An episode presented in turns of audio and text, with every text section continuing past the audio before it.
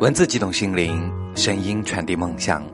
大家好，欢迎收听本期的沐月时光，这里是月光抚育网络电台，我是你们的主播沐月。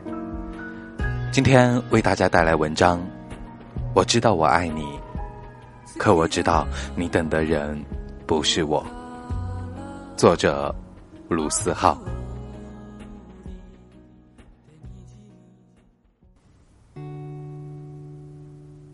说起青梅竹马这回事，我没有任何的发言权。我因为搬家太频繁，在青梅竹马这件事从一开始就输在了起跑线上。对于青梅竹马这回事，老钱的故事就比我丰富得多。老钱在穿着开裆裤的时候就认识了郭婷，那时候他一点也都不喜欢郭婷。因为郭婷从不爱和他玩，我插嘴，这不是废话吗？老钱，你从小就是个大胖子。老钱瞪我一眼，说：“傻逼，快闭嘴！听我和你说接下来的故事。”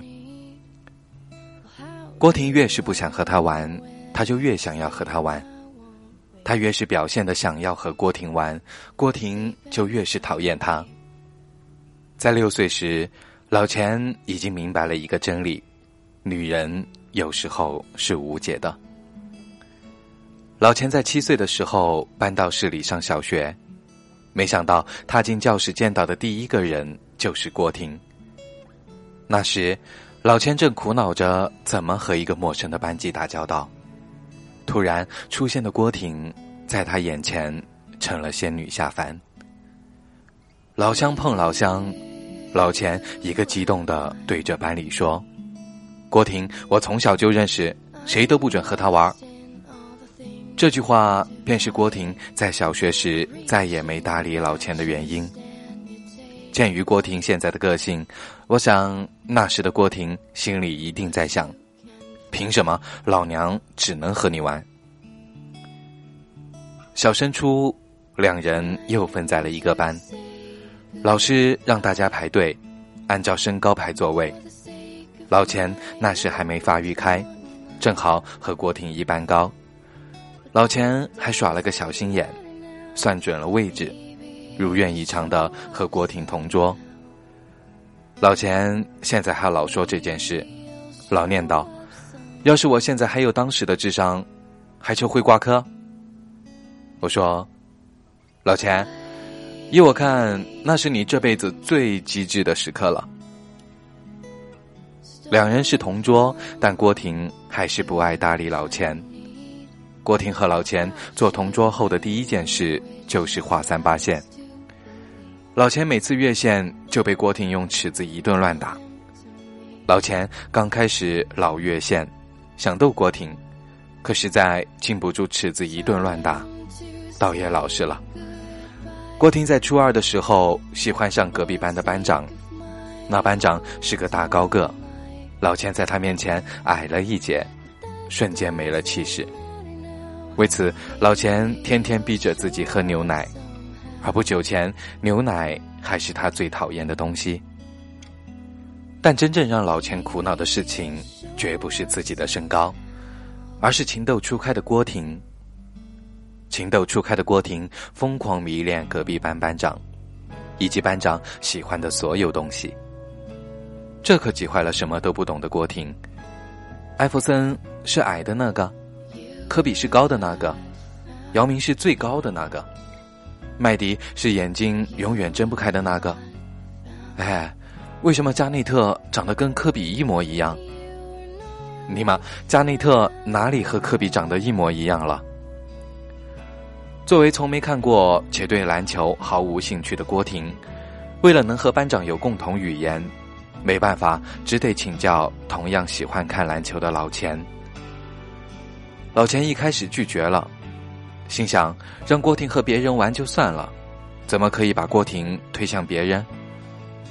但老钱看看郭婷的表情，实在不忍心，叹口气，把一本篮球杂志扔在了郭婷面前。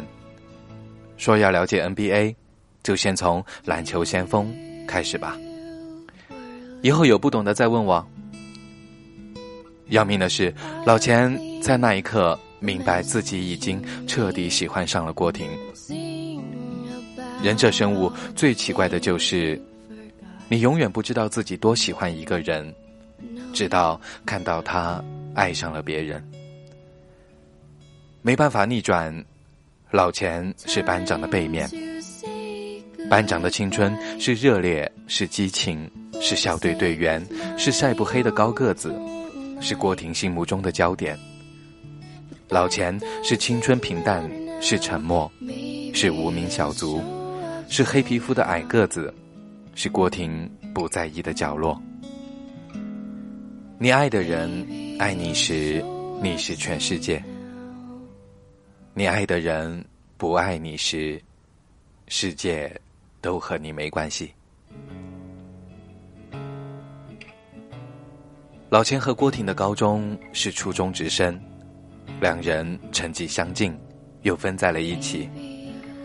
两人成了名副其实的青梅竹马，两人的关系比刚进初中时好得多。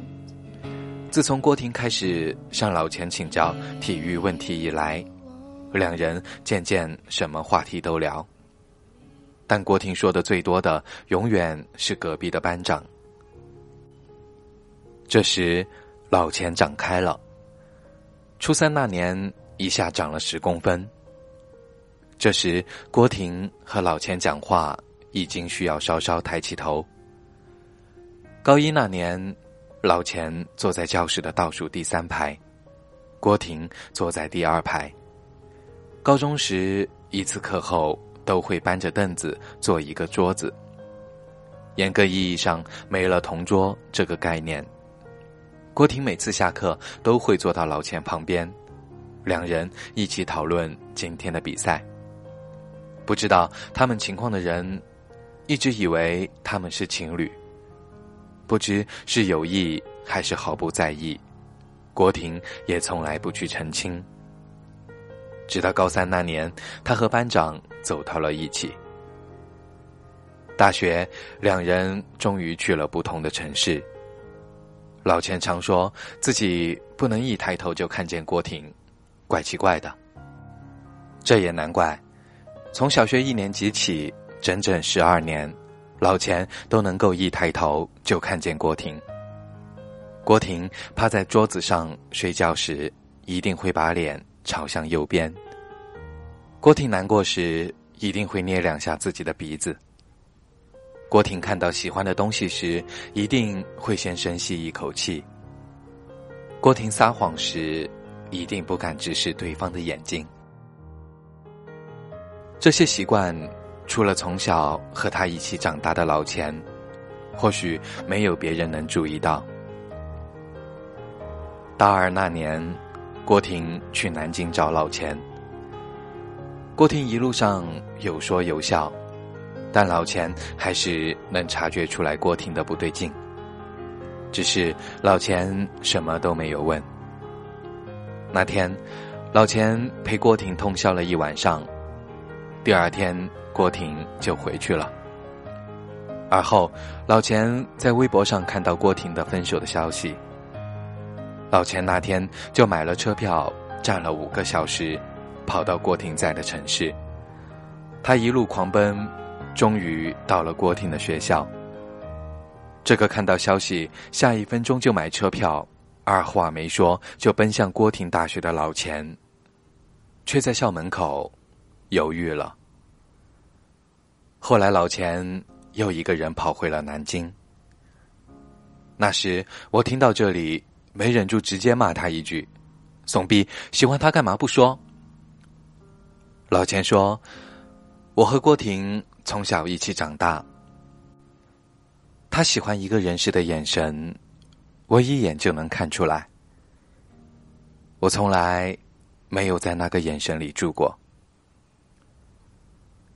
这世上有太多故事，或热烈，或沉寂，或苦逼，或幸运。”以前我不懂，常觉得有些故事的结局完全可以更好。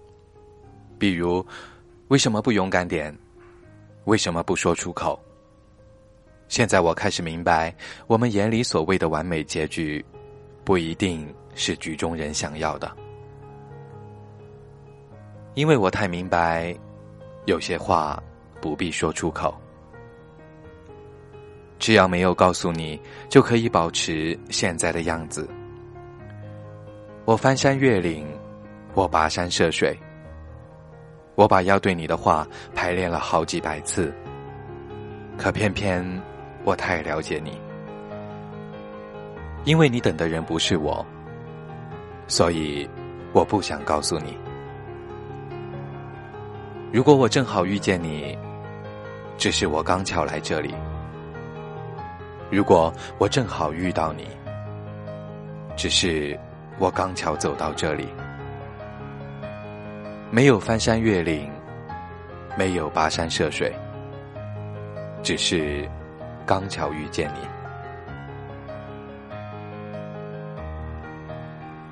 老钱的故事我一直想写，却不知道怎么写。今天老钱给我打电话，一边预祝我新书大卖。一边说：“卢思浩，你个矫情逼，记得你以前送我一张明信片吗？”我大惊，心说：“我居然会给老钱这个死胖子寄明信片。”老钱在电话那头说：“我今天又翻到了这张明信片，发现上面有句话：即使今天坐在你身边，也不敢对你说。”我爱你。我听着这句话，仿佛看到了老钱从初中起对郭婷的爱恋。那是他一个人的兵荒马乱，那是他一个人在角落自我斗争，那是他的青春。我记得高中毕业那年，老钱这辈子第一次，也是最后一次。为国婷唱歌，老钱唱的是周杰伦的《晴天》。为你翘课的那一天，花落的那一天，教室的那一间，我怎么看不见？消失的下雨天，我好想再淋一遍。从前，从前。有个人爱你很久，但偏偏风渐渐把距离吹得好远。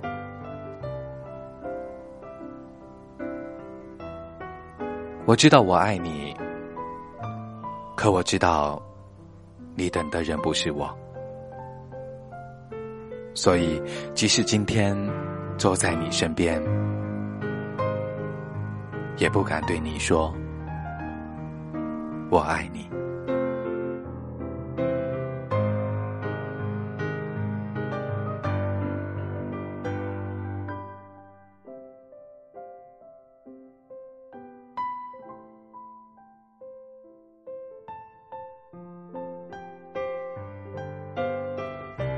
那今天的节目就是这样，在这要给各位听众朋友说声抱歉。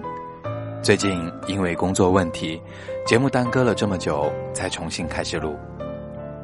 如果你喜欢我们的文章，可以在新浪微博搜索“月光抚育网络电台”，也可以在微信公众平台查找“城里月光”，或者关注我的个人微博 “nj 木月”。